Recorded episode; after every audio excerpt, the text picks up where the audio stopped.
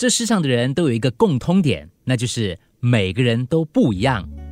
但是每个人的问题也在这里，就是想让别人跟自己一样。一天一物，说个故事。罗马帝国的皇帝查理五世呢，他对宗教非常之有热忱哦。为了让属下跟他自己的信仰相同，他曾经采用高压手段逼他们跟他信仰一样。可是属下们却宁愿牺牲生命，也不愿意改变信仰。这点让查理五世非常之疑惑。查理五世下台之后呢，虽然不再接触政治，可是他还是有控制欲非常强的问题。他在家里啊装了十二个时钟，而且把每个时钟的时间调成一模一样。他想看看十二座钟呢一起报时的感觉。结果每座时钟响起的时间还是有秒差。查理五世非常的感慨的说：“我连让时钟在同一个时间报时的愿望都不能实现。”但我却想让大家跟我信仰同样的宗教，我真是太蠢了。没错，人总是试着要改变别人，我们总以为只要某个人改变了，就能过着快乐美满的生活。如果你也这么认为，我想你应该很难快乐，因为你的做法就是一切不快乐的根源。你曾经听过有人成功把每个人都变成他想要的样子吗？很难，不可能的，对不对？这么多年来。你一直想着要改变的那个人，有真正的完全变成你想要的样子吗？应该没有。美国总统林肯改变了美国历史，改变了黑人的命运，可是他对他的妻子一点办法也没有。哲学家苏格拉底不知道改变了多少人的观点，可是他也无法改变他自己的妻子。有一个朋友说，他的爸爸已经八十多岁了，老妈还是经常数落他老爸的一些坏习惯。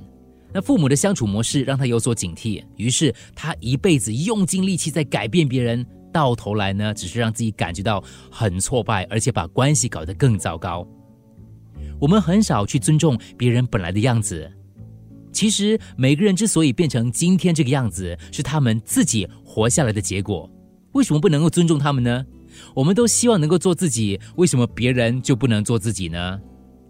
记得，只要你不把快乐寄望在别人身上，不要期待别人会为你而改变，那你现在就是快乐的。一天一物，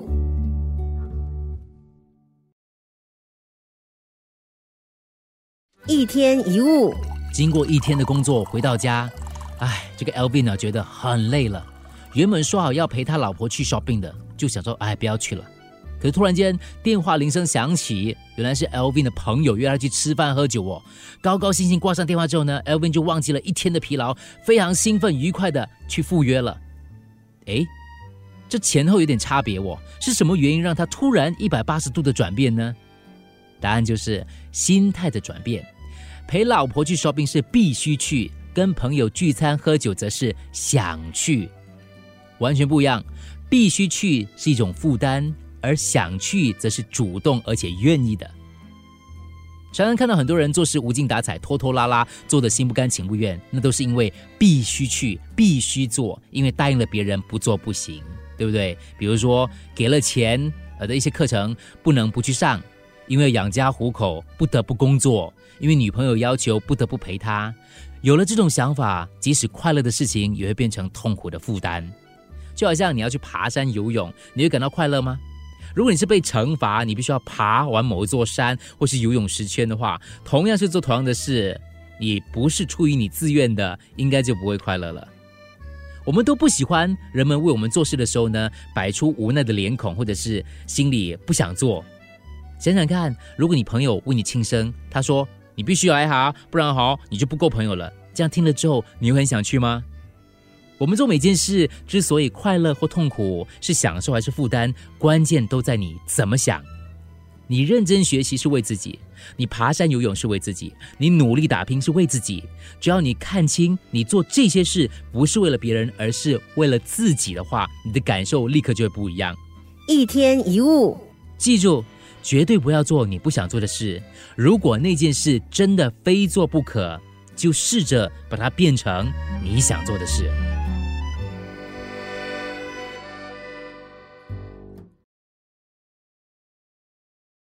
一天一物。现在生活的步伐呢越来越快，大家的耐心也越来越少了。很多人不愿意等，我们希望得到的结果跟满足，希望能够马上就要。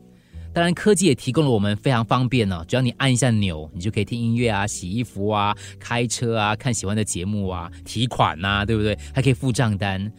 而且网络越来越流行，就把我们的这些不耐烦哦强化到极致。很多人都有这种心态，一种按钮的心态。比如说，两个星期可以减肥，英语速成班，呃，四十岁之前赚一百万，诸如此类的。所有的预期，我们都希望能够在弹指之间。缺乏耐心的人，还有缺乏耐心的事，到处都有。很多人使用微波炉，嫌微波炉太慢；上网速度稍微慢一点，觉得哇，怎么这样烂的服务？电梯门一开就马上冲进去哦，完全不管有没有人要出来。而且呢，一边发动车子，一边在 complain：“ 你还不要快点啊，老婆，迟到了！”或是骂你的孩子。我们常常在对方话没有说完呢，就急着表达，有坏处吗？有很多在职场或是人际关系的问题，都是由于我们没有耐心了。做爸妈的更糟糕，常常做了很多错误的示范。特别是如果你的孩子还在学习的话呢，他只是在建构自己的行为模式，会把他看到、听到的照单全收。可能你没有留意到，你的孩子已经模仿、复制你身上他们看到的你真实的模样。很多大人常常批评小孩子缺乏耐心，却忽略了自己也有同样的毛病。也可以这么说，小孩没有耐心是天性，因为耐心是要靠后天培养的，而培养耐心首先需要大人的耐心。如果你决定要变得更有耐心的话，你可以想各种办法，让自己从等待的焦虑当中平静下来，比如说看书、欣赏风景、调整呼吸。每当遇到一些不耐烦的人或事的时候呢，就趁机把他们当做练习耐心的对象，告诉自己他们是来磨练我的。不敢说这些办法能够让你成为有耐心的模范，可是确实能够帮助你消除生活当中的一些不耐烦的感觉。要记得做事有效率是好事，可是不耐烦却是不必要的。美好的事物需要一些时间慢慢的到来。但我们很多人却太早太快就放弃了。一天一物，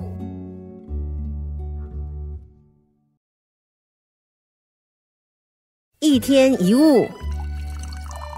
世界是一个美丽的大花园，花园里有很多不同的花，不管你是什么花都不重要，重要的是你要做一个最好的自己。每朵花草的形状不一样，颜色不一样，开花时节不一样，需要的肥料、水分、气候也不一样。既然是不一样，就不应该比较或是跟随别人，应该根据你自己的特色来成长、来开花。我书读的不好，可是我会画画，那就发展自己的画画天分。我动作很慢，可是我很仔细，那就从细心这项才能去发掘。我可能没有很高的学历，可是我有创意，那就好好发挥创意，努力让它开花。在生活当中，有些人不快乐，是因为他没有办法肯定自己，不知道自己的优点到底在哪里。他们通常只会想到自己的缺点而感到自卑。我们常举的例子就是鱼会游泳，鸟会飞。每个人天生就具有不同的天赋跟才能，你必须要做的就是找出自己的方法。很简单，只要你回顾过去的生活当中，有哪些事情让你乐在其中，或你曾经做过什么事情让你浑然忘我，甚至在众人都不为所动的时候，你还是陶醉其中，有吗？如果有的话，那就是你的才能。如果你想不出来的话，那你就想想你最感兴趣的是什么？你最擅长的是什么？运动、唱歌、人缘好，还是工作能力很强？不管你擅长的是什么，那就是你的优势。那些有杰出成就的人，就是因为他们知道把自己的精力放在自己最擅长的地方。当然，同样的，很多人会失败，不是因为能力差，不是因为他们不够努力，而是不懂得发挥所长。不论是大花、小花。开花的喜悦都是一样的。一个歌手在舞台上开花，一个家庭主妇在家里开花，一个工作人员在工作的场合开花。美国很有名的一个钢铁大王，他叫安德鲁·卡内基。他十二岁的时候从苏格兰移居到美国，在一家纺织厂当工人。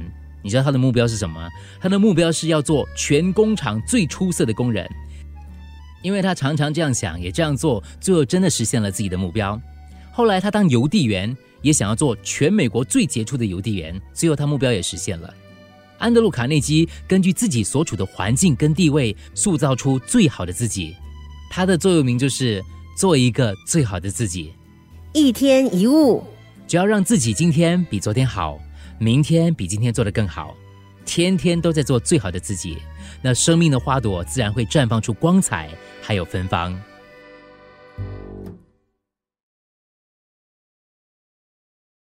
一天一物，生命充满了选择，你可以选择悲惨或是坚强，可以选择宽恕，也可以选择怨恨，可以选择欢笑，也可以选择愁眉苦脸。你的生命是什么样子？你所处的状态是什么？都是因为你选择了你要那个样子。同样是下雨天，有人骂很麻烦，也有人享受雨天的情调。活在同样的世界里，乐观的人总是能够及时享受阳光，悲观的人却时时担心下雨。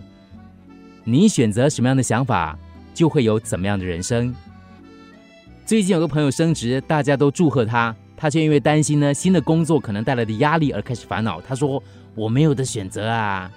其实，在人的一生当中，每个人都是自由的，我们从来不会没有选择，即使是放弃也是一种选择。像刚说的下雨天，下雨天不会使人苦恼，苦恼的是人自己。如果你因为快要下雨而苦恼，那是你告诉自己要苦恼。当然，这不是说你应该自欺欺人，说根本不会下雨，或者是强颜欢笑说下雨天真舒服，而是你可以问自己：为什么我要这么苦恼呢？这能够帮助我更有效的应对这件事吗？午后下了一场大雨，在地面呢很多坑坑洞洞积满了水。有一个太太带着两个小朋友，小心翼翼的避开人行道上的积水，没想到一辆车子快速经过，啪溅起一片水花，把三个人泼了一身湿。这个妈妈非常生气哦，旁边的大儿子兴奋的对妈妈说：“哇，遇水则发，我们要发了。”另一个年纪比较小的孩子听到了，也高兴的跟着说：“对呀，有人浇水在我们身上，我要发芽了。”失意的时候，你总是愁眉苦脸，你有没有想过，你可以选择另一种表情？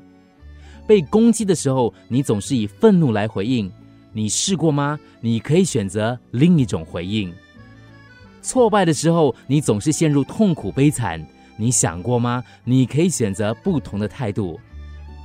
如果你能专心思考一下自己当下的选择，就不会老是抱怨生活会变成这个样子。一旦你了解真正的问题是出在自己身上，你就会明白，没有理由责怪别人。你会了解自己为什么会这么沮丧，为什么会不快乐，为什么经常被惹火，为什么总是抱怨别人。因为这都是你的选择。一天一物，我们不是让自己活得悲惨，就是让自己活得坚强。两者所花的力气是一样的，所以你应该知道要怎么选吧。